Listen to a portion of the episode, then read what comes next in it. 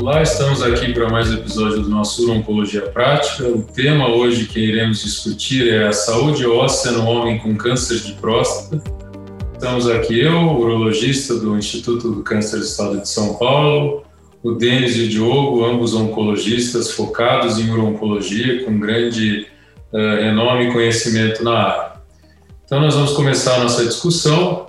Uh, eu queria discutir com o Diogo e com o Denis, deixar bem claro qual é uh, a conduta em termos de prevenção de eventos ósseos secundários no homem com câncer de próstata em bloqueio androgênico, em cada uma das situações específicas. Primeiramente, no homem com doença não metastática resistente à castração, depois no cenário uh, metastático resistente à castração e no metastático hormônio sensível. Eu acho que a gente subdividindo nessas categorias fica muito claro uh, quais são os objetivos do tratamento em cada um desses cenários e também a gente discutir um pouco qual foi a mudança nesse cenário, nesse tratamento com o surgimento dos antiandrogênios de última geração, qual vai ser o papel uh, dos bifosfonados, enfim. Eu acho que vai ser uma discussão muito proveitosa. Então, a gente podia começar no cenário não metastático resistente à castração. Uh, quais seriam os, os, os critérios para indicar alguma droga para prevenção de perda óssea? Todos esses pacientes têm que fazer densitometria óssea. O fato de hoje a gente indicar nesse cenário antiandrogênios de última geração mudou a conduta. Qual seria o panorama geral, então, de prevenção óssea no homem não metastático resistente à castração, sendo tratado com bloqueio androgênico mais um antiandrogênio de última geração? Bom, Rafael, então, é, bem-vindo a todos a mais esse episódio. Então, acho que antes de até de entrar nessa discussão, acho que é importante a gente pontuar quais são os objetivos quando a gente fala de usar ou denosumab ou bisfosfonatos, né? Então, um objetivo importante é você evitar a perda de massa óssea, né? você evitar que o paciente desenvolva osteopenia, osteoporose e venha a ter uma fratura osteoporótica. Esse é um objetivo. O outro objetivo é você reduzir o risco de evento esquelético associado a metástase óssea de câncer de próstata. Você evitar a necessidade de radioterapia, você evitar uma fratura é, patológica, você evitar uma necessidade de uma cirurgia para uma fratura patológica. Né? Que esse é um desfecho importante dos estudos em pacientes com câncer de próstata com metástase óssea resistente à castração. Então, é, num paciente, como você colocou, com câncer de próstata resistente à castração não metastático, né, e aí não metastático com exame de imagem convencional, é na prática a gente está preocupado com a saúde óssea e perda de massa muscular. Até porque são pacientes que muitas vezes, para chegar no cenário resistente à castração, eles ficaram anos sob um regime de deprivação androgênica, num cenário sensível. Né? Então, esses pacientes, idealmente, eles já deveriam estar tendo a sua massa óssea avaliada através de densitometrias e, e, e outras avaliações clínicas de massa eh, muscular também. Né? Então, com o objetivo de perda, de realmente reduzir a perda de massa óssea, né, evitar osteopenia osteoporose, se esse paciente tem uma distometria e que demonstra essa perda gradual, a gente indica o uso, sim, ou de denosumab ou de bisfosfonato, mas aí numa posologia de tratamento de osteoporose. Né? Então, enquanto esse paciente não tem uma lesão óssea detectada, é, eu pessoalmente eu não inicia, iniciaria na posologia pra, com o segundo objetivo, de redução de evento esquelético, que em geral é uma posologia com administrações mais frequentes desses medicamentos. É, eu acho que esse é o ponto, né, Rafael? O Diogo comentou muito bem, né? Primeiro, qual o objetivo, e depois você divide por cenários, né? Uh, então, a gente teve ali o, um episódio do nosso podcast que contou com a presença da doutora Teodora, que a gente discutiu bastante como avaliar fatores de risco, etc. Na prática, o que, que a gente tem hoje de dados, né? Se é um paciente que vai iniciar bloqueio androgênico e ele é não metastático, a gente tem, inclusive, um estudo randomizado de fase 3, o estudo HALT, que usou denosumab na dose semestral e que isso preveniu fraturas. O objetivo primário era perda de massa óssea. Ele mostrou que entre placebo e denosumab a cada seis meses não houve perda de massa óssea, mas também diminuiu em pelo menos 50% o risco de fratura. E aqui a gente não está falando evento ósseo, a gente está falando de fratura osteoporótica. Então, hoje, a gente tem uma dificuldade em identificar o paciente de mais risco de fratura A Teodora, no episódio anterior, abordou muito bem os fatores de risco. Então, tem dois caminhos. A gente pode fazer uma densitometria, olhar os fatores de risco, acompanhar a perda da massa óssea e indicar para prevenção de perda de massa e fraturas osteoporóticas alguma abordagem, incluindo denosumab, por exemplo. Ou então, a gente pode entender que esse paciente com as terapias atuais, principalmente as terapias combinadas, né, ADT mais novo antiandrógeno, ele tem ainda mais um risco de fratura. Isso a gente vê em todos os estudos, né? Quando a gente adiciona alguma coisa na ADT, esse braço experimental ele tem mais fraturas. O que eu tenho feito na prática é, além de acompanhar a questão ali da, da densitometria, é propor para aqueles senhores mais idosos que identificam os fatores de risco como tabagismo o uso dessas medicações preventivas de início já. E tem literatura para isso. Mas aí a dose é semestral com outro objetivo. E aí a gente pode agora debater justamente a questão do paciente que é resistente à castração e tem metástase, né?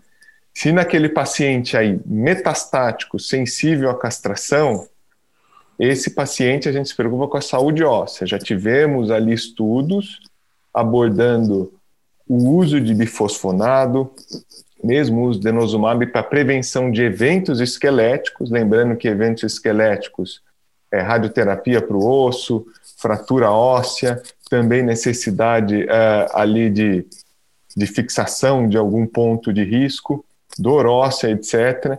E os, os, os estudos nesse cenário metastático hormônio sensível, eles acabaram sendo negativos. A gente tem o Stampede, a gente tem o estudo do COGB. Então, essa indicação de prevenir eventos ósseos, ela não existe no cenário sensível à castração, mesmo que metastático. Já no resistente à castração, isso muda um pouquinho, né? Então, Denis, para ficar claro, no cenário não metastático resistente à castração, a gente discutiu que o tratamento é para prevenção de perda óssea.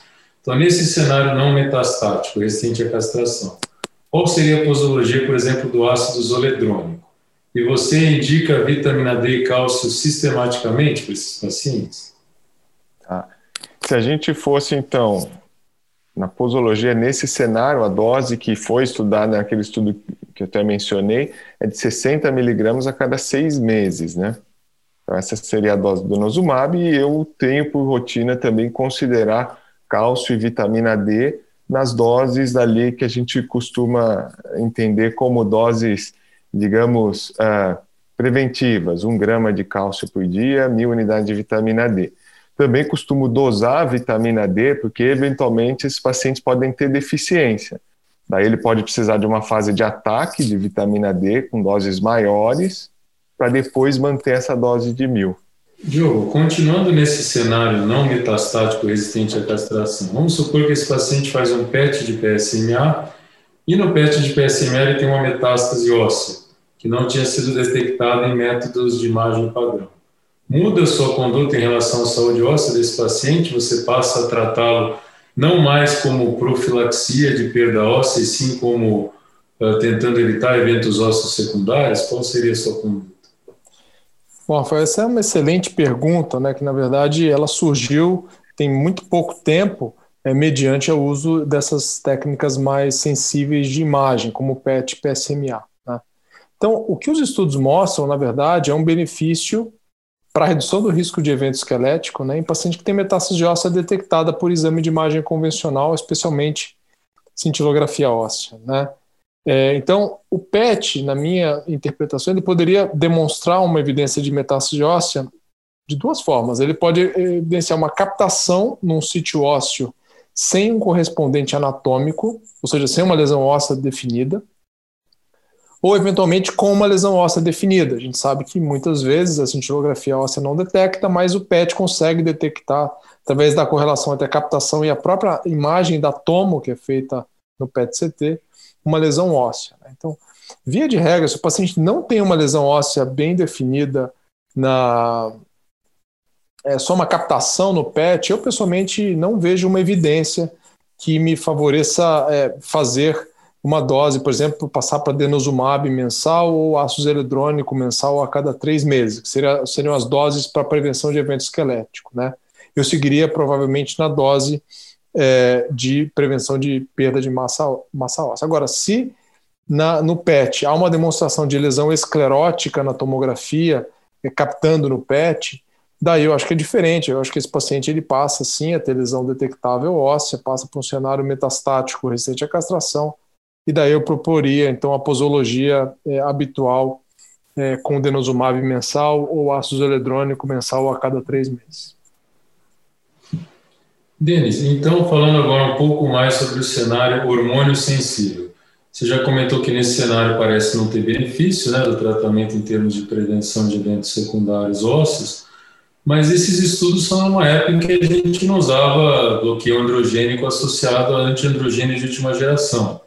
Então, visto que esses pacientes hoje são tratados com um bloqueio androgênico muito mais potente do que na época desses estudos, você acha que muda um pouco a conduta no cenário? Qual é a sua visão? Ou a gente continua com essa ideia de que no cenário hormônio sensível o tratamento da, da saúde óssea é mais no sentido de evitar a perda óssea pelo bloqueio androgênico?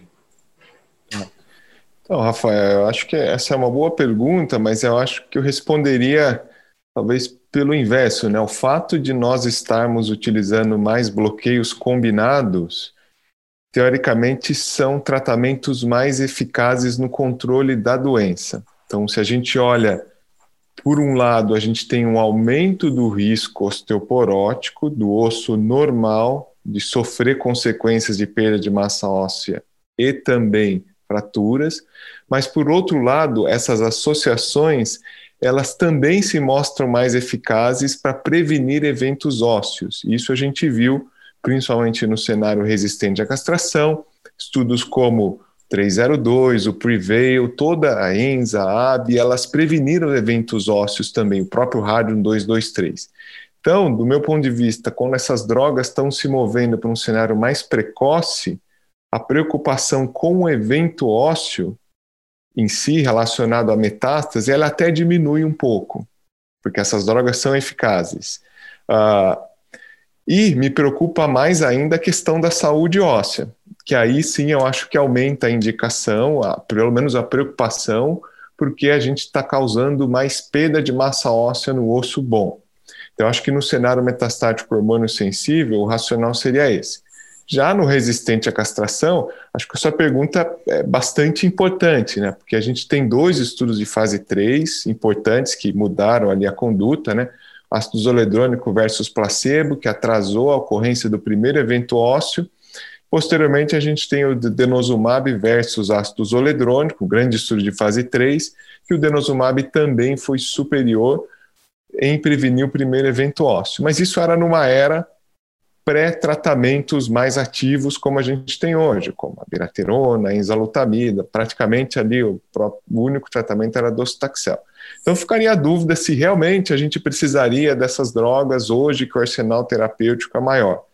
E assim, pessoalmente, a minha opinião é que sim, a gente não tem um estudo prospectivo, a gente tem também a questão da massa óssea, que continua sendo válida para o paciente mesmo resistente à castração, mas quando a gente olha as análises pós-ROC dos estudos, e tem, inclusive do 302, uma análise pós-ROC, dividindo os pacientes que usaram ou não bifosfonado com AB, aqueles pacientes que usaram AB bifosfonado, aí na, na, dose de prevenção de eventos ósseos, foram aqueles que tiveram benefício e a adição do, do, do, do bifosfonado ela foi benéfica em quem estava com ou sem abiraterona. Diogo, no paciente em uso de Radium 223, existe uma recomendação específica em relação ao uso de bifosfonato? Tem algum dado na literatura que que norteia o tratamento nesses pacientes? É, essa é uma pergunta, um tópico muito interessante, né? E acho que vai em linha com o que o Denis acabou de falar, né? Quer dizer, na doença resistente à castração, a gente está preocupado com o evento esquelético, mas também com, com perda de massa óssea, né? Então, todos esses estudos, incluindo o estudo Alcímpica com rádio 223, demonstraram que quando você é, induz né, uma maior atividade antineoplásica, ou seja, você usa um tratamento sistêmico mais ativo, você reduz o risco de evento esquelético. Isso foi verdade com docetaxel, com quimioterapia, isso é, é, foi verdade com abiraterona zalutamida, isso foi verdade com rádio 223.